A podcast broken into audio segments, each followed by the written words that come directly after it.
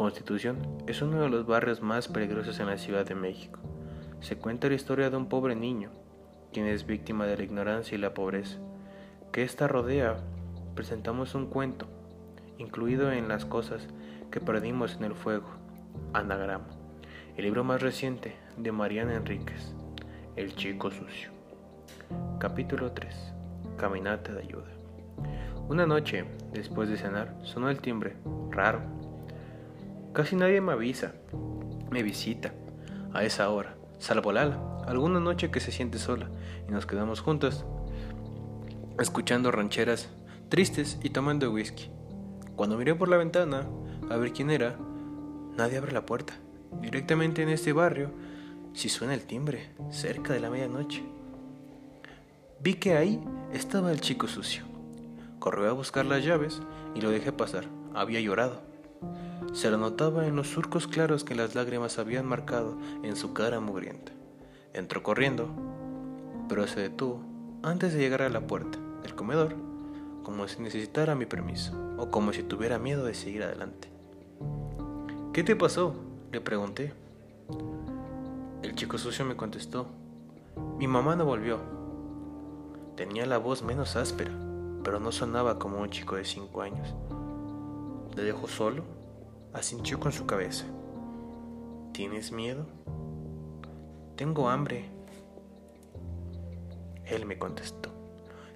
Tenía miedo también, pero ya estaba lo suficientemente endurecido como para no reconocerlo frente a un extraño, que además tenía casa, una casa linda y enorme, justo enfrente de su, de su intemperio. Bueno, le dije, pasa. Estaba descalzo. La última vez que le había visto, llevaba puestas unas zapatillas, bastante nuevas. Se las habían quitado por el calor. ¿O alguien se las había robado? Durante la noche no quise preguntarle. Lo hice sentarse en una silla de la cocina y metí en el horno un poco de arroz con pollo para la espera. Unté un queso, un rico pan casero. Comió mirándome a los ojos, muy serio con tranquilidad, tenía hambre pero no estaba famélico. ¿A dónde fue tu mamá? Encogido de hombros. ¿Se va seguido?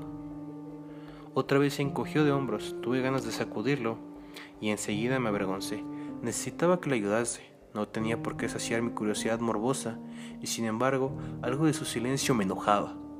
Quería que fuera un chico amable y encantador, no este chico hosco y sucio que comía el arroz con pollo lentamente, saboreando cada bocado y eructaba después de terminar su vaso de Coca-Cola, que sí, bebió con avidez y pidió más. No tenía más nada para servirle de postre, pero sabía que la heladería de la avenida iba a estar abierta en verano. Atendía hasta después de la medianoche. Le pregunté si quería ir y me dijo que sí, con una sonrisa que le cambiaba la cara por completo. Tenía los dientes chiquitos y uno debajo se le estaba por caer. Me daba un poco de miedo salir tan tarde y encima hacia la avenida. Pero la heladería solía ser territorio neutral, casi nunca había robos, ahí tampoco peleas. No llevé la cartera y guardé un poco de plata en los bolsillos del pantalón. En la calle, el chico sucio me dio la mano y no lo hizo con la indiferencia con la que saluda a los compadres o con la que saluda a los compradores. De estampitas del subte, se aferró a fuerte, a lo mejor todavía estaba asustado, Cruzamos la calle. El colchón sobre el que dormía con su madre seguía vacío. Tampoco estaba la mochila. O ella se la había llevado. O alguien la había robado. Cuando la encontró, ahí sin su dueño, teníamos que caminar tres cuadras hasta la heladería. Y elegí la calle de Ceballos. Una calle extraña que podía ser silenciosa y tranquila. Algunas noches, las travestis menos esculturales las más gorditas o las más viejitas elegían esa calle para trabajar lentamente. No tener zapatillas para calzar al chico sucio. En las veredas solía ver estos vidrios de botellas rotas. Y no quería que se lastimara. Él caminaba descalzo, con gran seguridad. Estaba acostumbrado a esa noche. A las tres cuadras estaban casi varias trasvestis, pero estaban llenas de altares Recordé que se celebraba, era el 8 de enero, el día del Gauchico Gil, un santo popular de la provincia de Corrientes, que se venera todos, en todo el país, y especialmente en los barrios pobres. Aunque hay altares por la ciudad, incluso en, los cementerios, Antonio Gil se encuentra con el asesino por el desertor a fines del siglo XIX. Lo mató. Un policía lo cogió de un árbol y lo degolló, pero antes de morir, el gaucho desertó le dijo, si quieres que tu hijo se cure, tienes que rezar por mí. El policía lo hizo porque su hijo estaba muy enfermo y el chico se curó. Entonces el policía bajó a Antonio, Antonio Gil del árbol y le dijo sepultara en su lugar, en el lugar donde se había desangrado. Se fue levantando un santuario que existe hasta hoy y que todos los veranos recibe miles de personas.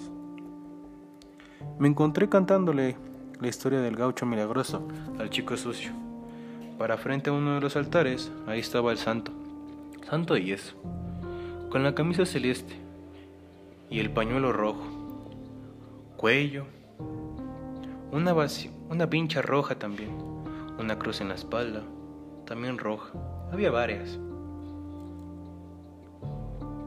las rojas y algunas banderas chicas, rojas, el color de la sangre, el recuerdo de la injusticia. Y el de huello, pero nada era macabro o siniestro. El gaucho trae suerte, cura y ayuda, no pide mucho. A cambio, apenas se le haga como estos homenajes, a veces un poquito de alcohol, o a la peregrinación del santuario de Mercedes, en Corrientes. Con un color de 50 grados de devotos llegan a pie. No busques el caballo de todas las partes hasta desde la Patagonia. Las velas alrededor de la ciela par parpadear en la semioscuridad. Le encendí una de las que se habían apagado y con la llama prendí un cigarrillo. El chico sucio parecía inquieto. Ya vamos a la heladería, le dije, pero no era para eso, el chico sucio.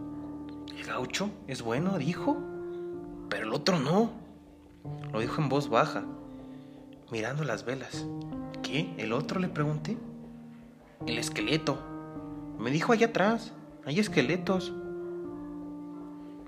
En el barrio allá atrás es una referencia al otro lado de la estación. Pasando los andenes, ahí donde las, donde las vías y sus trepalantes se piden hacia el sur. Ahí suelen aparecer altares para los santos menos amables del gaucho Gil. Se le lava la lleva hasta la terrapel, Siempre un día por el que pueden ser peligrosas sus ofendas, para la pomba de gira de los platos, coloridos, y sus pollos comprados en el supermercado, porque no se anima a matar una gallina. Y ella se contó que hay montones de San, de en la Muerte, allá atrás, el santito esqueleto, con sus velas rojas y negras.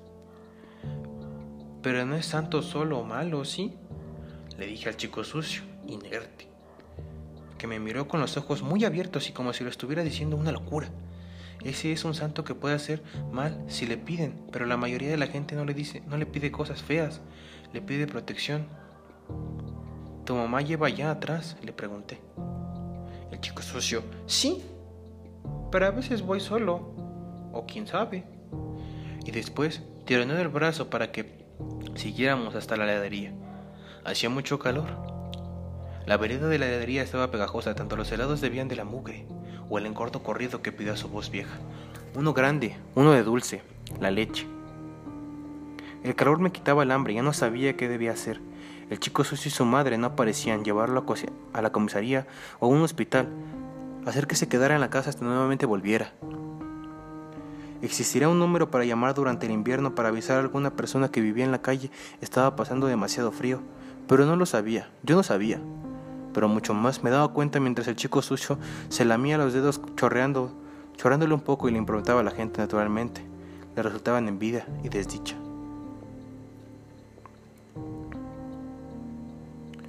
Poco más importaba qué hacer, qué no hacer. Una de las ideas más existenciales que hay aquí. El porqué del santo. ¿Por qué y un para qué?